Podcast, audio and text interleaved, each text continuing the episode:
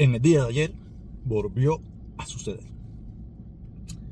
No sé cuántas veces más tendremos que ver este tipo de hechos donde una persona, por el motivo que sea, toma un arma y asesina a varias personas. Se ha vuelto algo muy común o muy normal en los Estados Unidos. Mayormente en los Estados Unidos.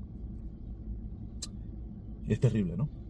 Porque desde el gobierno, desde los políticos, desde los que supuestamente están interesados con el pueblo, los que están trabajando a favor del pueblo, los que le piden el voto al pueblo, los que dicen que lo van a representar a, la legislatura, a sus condados, a sus ciudades, al gobierno federal, no están haciendo nada para tratar, por lo menos, de bajar un poco la estadística. Solamente le quiero decir que hace 10 días atrás tuvimos un hecho donde también murieron 10 personas. Es decir, que esto, ya hay mucha gente que esto ni los conmueve, ni le llama la atención, ni nada.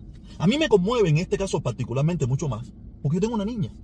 Tengo una niña de 8 años que va a la escuela. Que yo no sé qué sería de mí si yo recibo una llamada de la escuela de mi hija diciéndome que ha pasado un acontecimiento como esto. Yo creo que me volvería loco. Yo me volvería loco. Entonces yo para evitar, o por lo menos trato de luchar en contra de que eso pueda pasar. Para serle sincero, con muy poco, como pudiera decir, muy poco efecto, ¿no? La lucha mía en contra de las armas, que siempre ha sido así. No, mira, yo, yo tengo armas. Yo tuve que comprarme armas. Ustedes saben, cuando yo estaba en otros tipos de pensamientos, ¿no? Y había mucha gente que me amenazaba y eso, pero la compré por ese, ese fue el único motivo. Siempre, nunca tuve armas. O sea, yo dije, coño, yo, si esta gente dice que están armados y me quieren caer a, golpe, yo tengo que estar armado para, para, o sea, no soy un come mierda, ¿no? Ese fue el único motivo por el que yo me compré un arma. En aquel momento andaba con ella las 24 horas del día por cuidándome mi vida, ¿no? No por nada. Pero hoy en día no, hoy en día ya que ando, la, dejé en mi casa, la tengo guardada en mi casa ahí en su, en su cajita, ¿no? Pero de verdad es terrible. Es terrible cada cierto tiempo volver a escuchar estas cosas. Niños que a la misma edad de mi hija han muerto.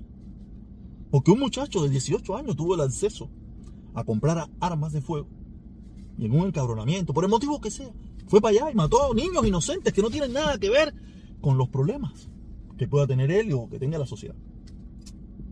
A mí también me molesta mucho cuando entra este debate, ¿no? Los que, los que no han perdido nada, los que no se han sentido, los que no han sentido de secta el dolor de perder un, pariente, ¿no? Un familiar, de, de esa manera.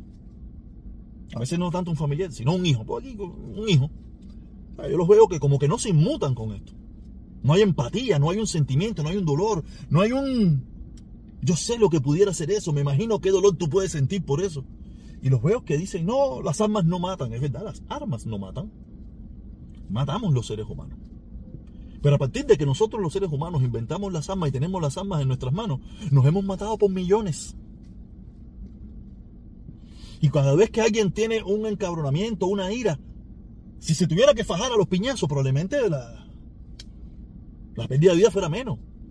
Si fuera a los cuchillos, probablemente también fuera muchísimo menos. O a los machetazos fuera muchísimo menos. O a los palos fuera muchísimo menos. Pero cuando tú tienes un arma en la mano que tiene 6 balas, o 20 balas, o 40 balas, es muy fácil matar a 20, 30, 40 personas, 15 personas. Es muy fácil. Por eso yo soy partidario de eliminar la segunda enmienda, como mismo se eliminó la esclavitud, como mismo se eliminó el, eh, que, la mujer eh, no tuviera derecho a voto, como mismo se eliminó de que el único persona que tenía el poder de votar en los Estados Unidos era el hombre blanco con propiedades. Quiere decir que la constitución se ha cambiado en reiteradas ocasiones y muchísimas veces. No muchas, pero se ha cambiado. Cuando al hombre le ha interesado cambiarla. O sea, quiere decir que no es, no está escrito en piedra que se pueda cambiar la constitución. O sea, yo soy partidario de eso. Estoy seguro que hay mucha gente que no le gustaría, hay gente que le gustaría que hubiera una restricción. Hay muchas facetas. Yo soy partidario de que quiten la segunda enmienda y que le quiten las armas a todo el mundo. Yo soy partidario de eso. Yo estoy seguro van a salir mucha gente, como me lo han dicho en el día de hoy, comunistas. Porque ese es el debate de mis hermanos cubanos, que son los que mayormente escuchan las cosas que yo digo, ¿no? Ya, comunista. Tú eres comunista. Esa es la profundidad del debate de los cubanos. O comunista o gusano. Ya no hay más profundidad. No hay, ¿sabes? Abordar, abordar el asunto, traer un, un tema, traer un verdadero debate. No. Ya. Tú no piensas igual que yo, comunista. Tú no piensas igual que yo, gusano. Odiador, o no sé cómo le digan. Tú sabes bien cómo estamos en esta locura. También me pasa algo muy extraño, ¿no? Que eh, la gran mayoría de las personas que te hablan de que son pro, pro vida, dicen, dicen ellos que son pro vida, que es falso. Ellos son pro nacimiento. Cuando usted escucha a alguien que te dice que es pro vida, ese es un falsante.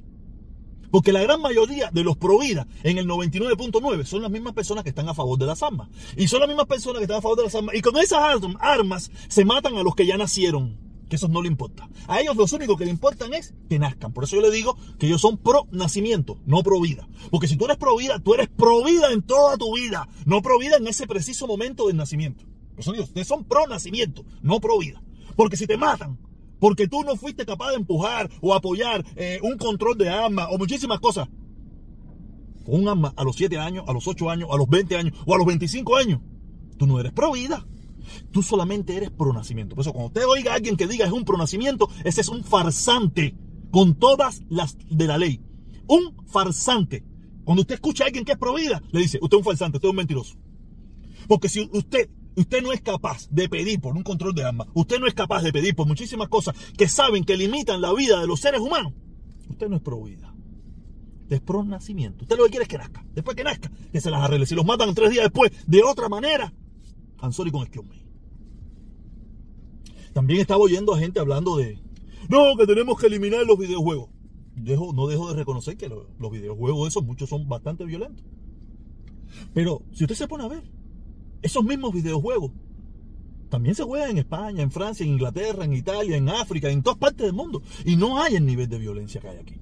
El problema de los Estados Unidos es el fácil acceso que tienen las personas a las armas. Y en un momento determinado, gente muy buena, en una ira, en un encabronamiento, en un... Tienen acceso a las armas y matan 10, 15, 20 personas sin problema ninguno. Les recuerdo el caso del señor de Las Vegas. Era un tipo excelente, un tipo con dinero, un tipo con billete, un coleccionista de armas, que todo el mundo en su barrio decía que eran pingados el tipo. Se encabronó, se empingó con no sé qué, se fue para Las Vegas, se subió a un hotel, había una actividad abajo y mató 60 personas. Era un tipo empingado. Hasta que dejó de ser un tipo empingado y se volvió un asesino. Quiere decir que esto no tiene nada que ver con el problema. No, no. Es el fácil acceso a las armas de fuego. Donde los políticos norteamericanos están en el bolsillo de las, de las grandes compañías. No solamente de esas, ¿no? Pero en este caso estamos hablando en las grandes compañías que, tienen, que venden armas. Estamos muy jodidos como sociedad. Estamos muy jodidos. Hoy en día todo el mundo, el lacito negro, papi, mirin, bum. Pero dentro de 5, 6, 7, 8, 9 días vuelve a pasar. Y vuelve a pasar. Y no se está haciendo nada. No se está haciendo nada. Hay quien me decía, coño, protesta, que tú, que si. Me hablaba de las caravanas, que el embargo. Yo como único volviera a hacer una caravana es para pedir que se, que se, que se el acceso a las armas en los Estados Unidos. Yo volvería a pedir por hacer una caravana y haríamos una caravana enorme en esta ciudad. Estoy seguro que muchísima gente así sí lo haría. Para pedir por la restricción.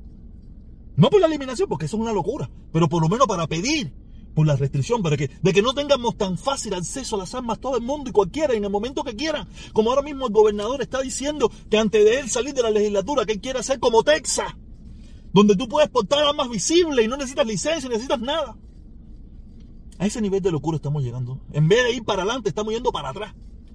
Eso yo lo vengo diciendo. Yo, yo amo este país, yo quiero este país.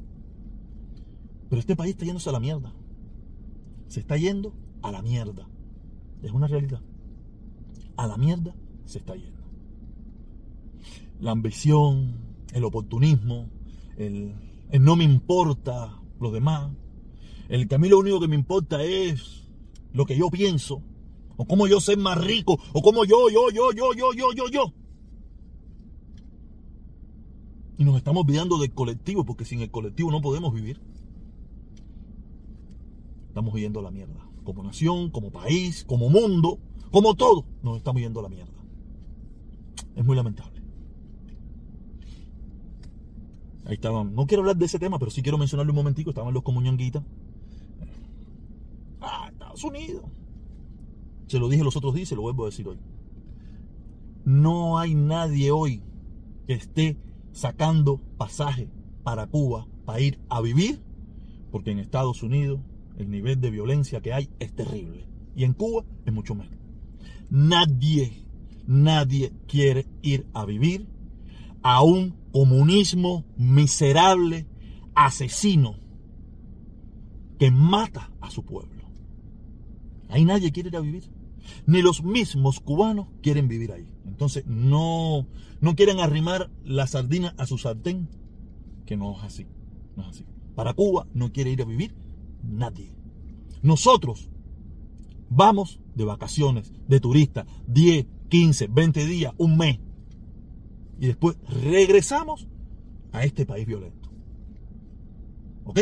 Quiero que quede claro eso para que no me... No asocien dos cosas una con la otra. Es terrible lo que está pasando en Estados Unidos. Es terrible. Pero nadie quiere ir a vivir a Cuba. ¿Ok? Nada, si usted se quedó hasta el final y aguantó toda esta muela, lo único que le puedo pedir es que, se suscriba, que active la campanita para que le den las notificaciones. Si usted quiere ayudar al canal, aquí hay un corazoncito que dice gracias, si usted quiere apoyarlo ahí, ¿sabe? yo no hago directa, ya yo no hago esas cosas por el momento, ¿no? Sé cuándo lo volveré a hacer, pero no quiere decir que no lo vaya a hacer más adelante. Pero usted quiere apoyar, si no también puede unirse al canal, que es bien económico. Tengo tres opciones y la más opción más económica usted la puede usar también si quiere. Y apoyar esto, este canal, estos comentarios, estos videos.